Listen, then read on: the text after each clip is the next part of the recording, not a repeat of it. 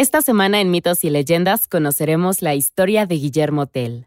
Pasaremos nuestro tiempo entre tierra y mar y veremos por qué tomar un baño con un extraño en el bosque, como puedes imaginar, no es la mejor idea. Luego, en la criatura de la semana, veremos la única situación en la que aventar huevos a la casa de tu vecino le puede salvar la vida.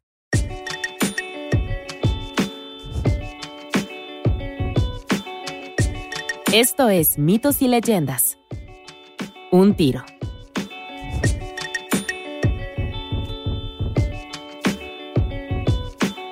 Este es un podcast donde contamos historias de la mitología y el folclore. Algunas son muy populares y aunque creas conocerlas, sus orígenes te sorprenderán. Otros son cuentos que quizá no hayas escuchado, pero que realmente deberías. Guillermo Tell es conocido por un par de cosas principalmente una ópera y una flecha a través de una manzana. Pero el Guillermo Real vivió en el siglo XIV durante la época de la Alta Edad Media, en lo que hoy es la Suiza moderna.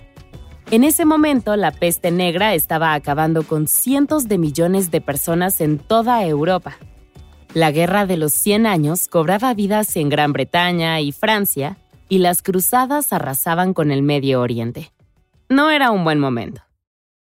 Nos situamos en una región bajo el dominio de la monarquía de los Habsburgo, que más tarde se conocería como la monarquía o el imperio austriaco. Básicamente, de acuerdo con las historias y la tradición del folclore suizo, la monarquía gobernó con mano dura y entre los suizos hubo quienes formaron una resistencia, una rebelión.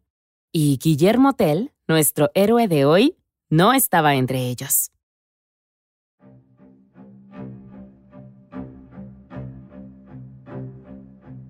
El sombrero icónico estaba en lo alto del poste en medio de la plaza central. Todos sabían de quién era y lo que significaba, incluso los humildes plebeyos de las afueras del país. Arrodíllate. Era como un coágulo de sangre en el flujo de la ciudad de Altdorf. El gobernador, Gessler, un agente de los opresores austriacos, había entrado en la plaza una mañana de verano con varios soldados siguiéndolo de cerca. Llevaba un palo largo, se había quitado el sombrero con sus plumas de pavo real meciéndose con el suave viento y lo colocó encima del poste antes de exigir a los soldados que lo erigieran en el centro de la ciudad. Luego se dirigió a la multitud. Para ellos, el sombrero de Gessler bien podría ser el mismo hombre, y todos deberían tratarlo con el mismo respeto. Era simple. Cada vez que pasabas por la plaza de la ciudad en Aldorf, debías arrodillarte ante el sombrero.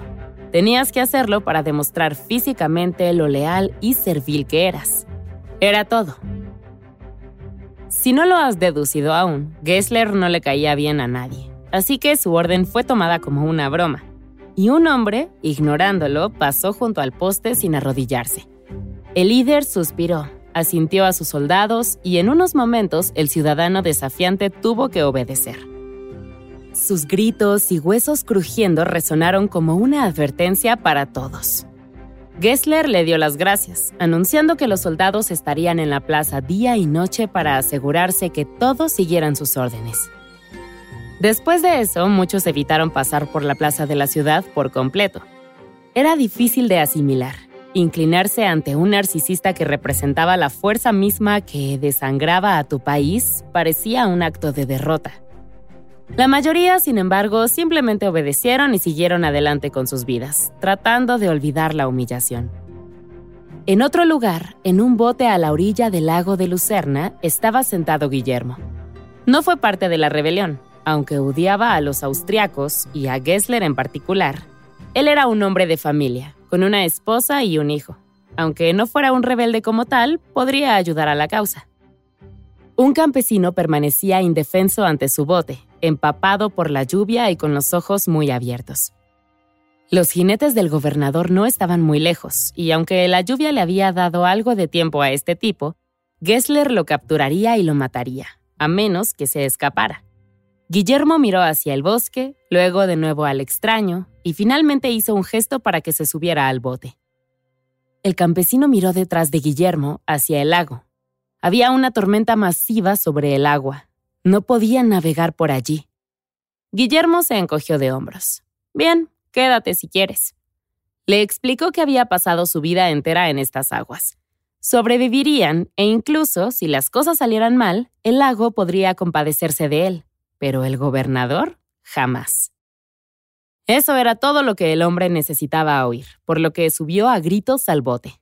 Guillermo le arrojó una lona encima. Cuando los jinetes llegaron al muelle, él y el campesino quedaron escondidos por la tormenta.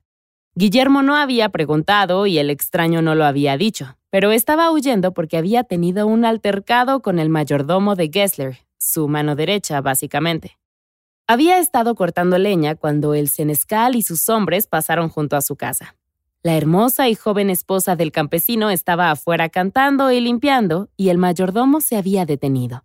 Desmontó de su caballo y saludó a la chica nerviosa cuando decidió que, después de un día de montar, se sentía sucio. ¿Por qué no iba a prepararle un baño? El bosque de pronto se sintió muy grande cuando la mujer deseó escuchar el sonido del hacha de su marido. El senescal había sonreído con seguridad. Ella sabía quién era. Todos sabían quién era. Y él estaba aquí, frente a su hogar solitario en el bosque, con su espada en el cinturón y una mente llena de intenciones retorcidas. Conteniendo un sollozo, la joven entró para prepararle un baño.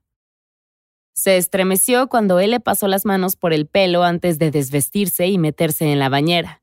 Sabía lo que venía después de eso y echó una última mirada de esperanza al bosque pero no vio a nadie. Su atención regresó a la cabaña mientras el senescal la llamaba. Le dijo que entrara. El agua se estaba enfriando.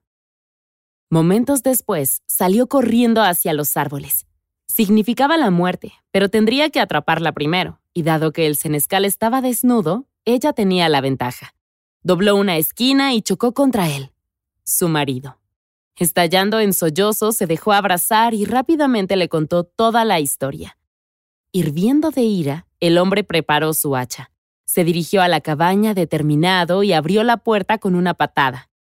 El senescal acababa de levantarse del baño y ahora estaba desnudo, de espaldas al campesino. Pensando que era la esposa, se rió. Sabía que regresaría. El agua se había enfriado un poco, pero podían calentarla. Espera, ni siquiera tuvo tiempo de levantar las manos antes de que el campesino hundiera su hacha en la frente del hombre. Roció al campesino con sangre y se derrumbó en el baño. Con la respiración pesada, el campesino huyó de la cabaña en busca de su esposa para decirle que estaba a salvo, pero no la vio por ningún lado. Sin embargo, sí vio a los jinetes acercarse. Eran los hombres del gobernador, los que acompañaban al senescal. Vieron el caballo de su jefe atado afuera de la casa del campesino y luego el cuerpo pintado en sangre y el culpable de pie, allí, agarrando un hacha ensangrentada. Antes de que pudieran gritar alto, el campesino dejó caer su arma y se lanzó hacia el bosque. Los jinetes lo persiguieron hasta que se encontraron con un callejón sin salida en el lago de Lucerna. Cuando la tempestad se disipó casi una hora después, el lago estaba vacío y el campesino estaba en camino a unirse a la rebelión.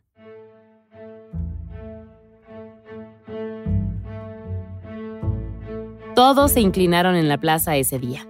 Había pasado poco tiempo, pero el mensaje era claro. Un anciano caminó por la plaza cuando Gessler estaba presente.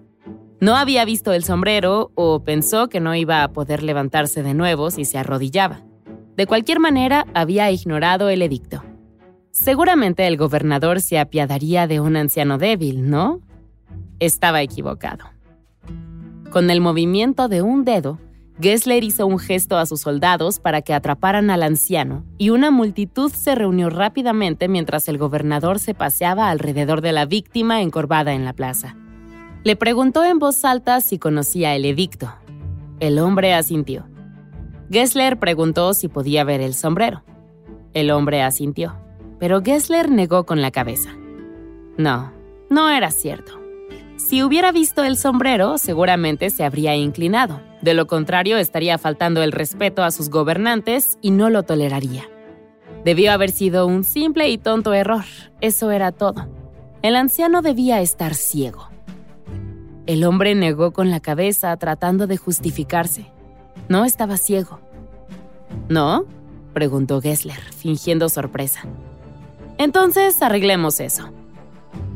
La plaza quedó en silencio, superada por los gritos del hombre cuando los soldados le arrancaron los ojos al hombre allí mismo. Todos vieron el sombrero después de eso. Todos se inclinaron.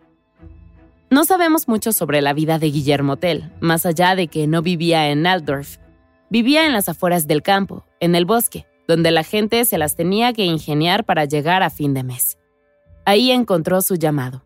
Tenía talento para el tiro con arco. Con tranquilidad y serenidad siempre acertaba. Todos lo sabían y lo respetaban. Y de vez en cuando intentaban reclutarlo como soldado o mercenario. Pero Tell no quería nada de eso y siempre rechazaba la oferta. No quería estar involucrado con la corona o la resistencia. Prefería la vida en el bosque con su esposa e hijo. Aún así, al tratar de hacer siempre lo correcto, a menudo se encontraba del lado de la resistencia, pero se negaba a verse envuelto oficialmente en los problemas de otras personas.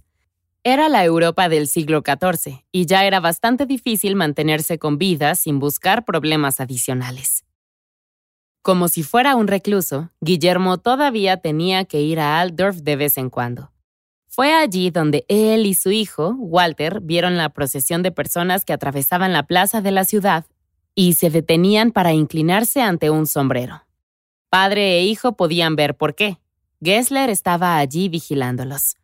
Guillermo había oído hablar de ellos y sabía el tipo de crueldad que ejercía Gessler, ya que su suegro era activo en la resistencia. Padre e hijo caminaron hacia la plaza y cuando llegó el momento, Walter hizo una profunda reverencia, pero Guillermo no. En realidad, no sabemos por qué no se inclinó. En los siglos transcurridos desde entonces, Guillermo Tell se convirtió en un símbolo del patriotismo suizo que enfrentaba la opresión, y por eso existe la tentación de enmarcarlo como un hombre honorable que no sucumbiría ante un hombre malvado, que se mantuvo erguido frente a la opresión sin importar el costo. Algunas fuentes, sin embargo, dicen que se olvidó distraídamente de inclinarse y trató de caminar de regreso cuando se dio cuenta. Cualquiera que haya sido la razón, fue el único hombre de pie en un mar de gente inclinada. Gessler lo notó de inmediato. El gobernador puso los ojos en blanco y advirtió a los soldados. Ellos sabían qué hacer. Gessler miró a este hombre campirano que lo había desafiado.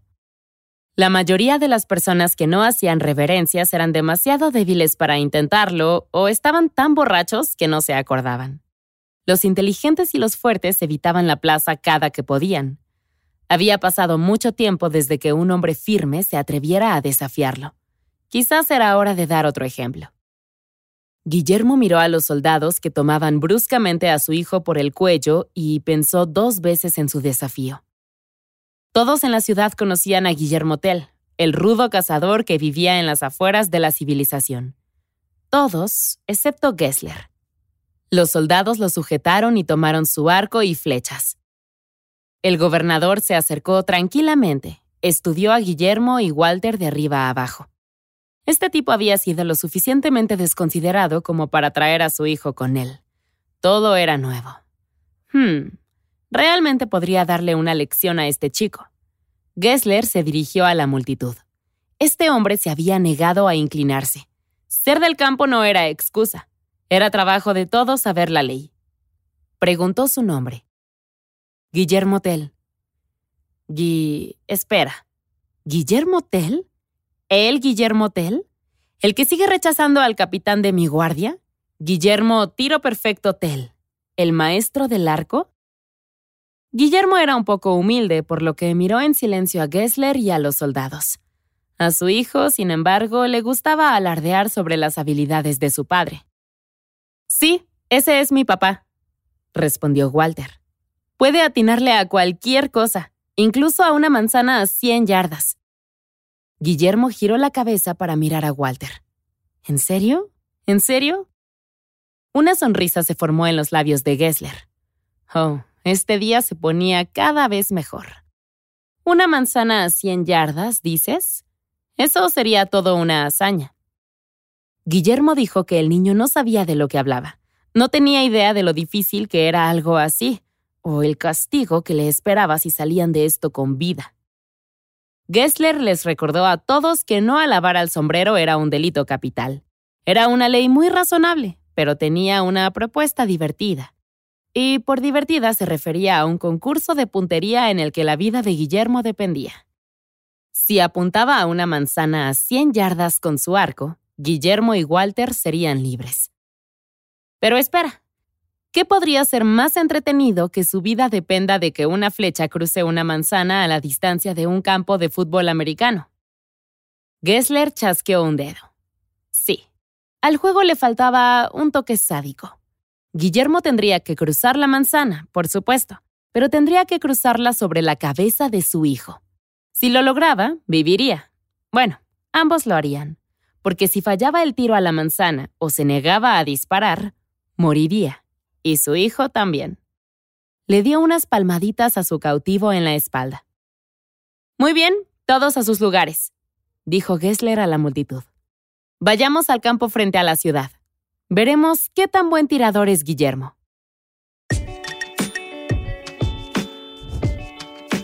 Esta historia continuará.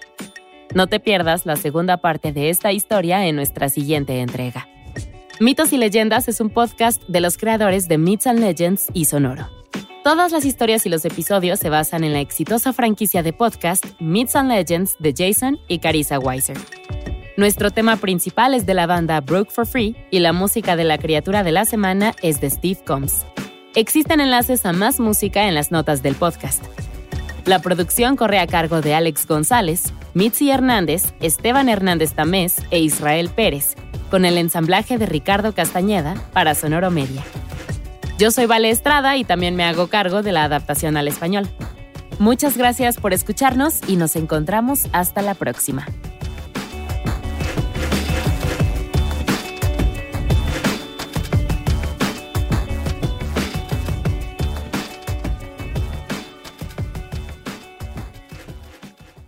Judy was boring. Hello. Then Judy discovered ChumbaCasino.com. It's my little escape. Now Judy's the life of the party. Oh, baby, Mama's bringing home the bacon. Whoa, take it easy, Judy. The Chumba life is for everybody. So go to ChumbaCasino.com and play over 100 casino style games. Join today and play for free for your chance to redeem some serious prizes.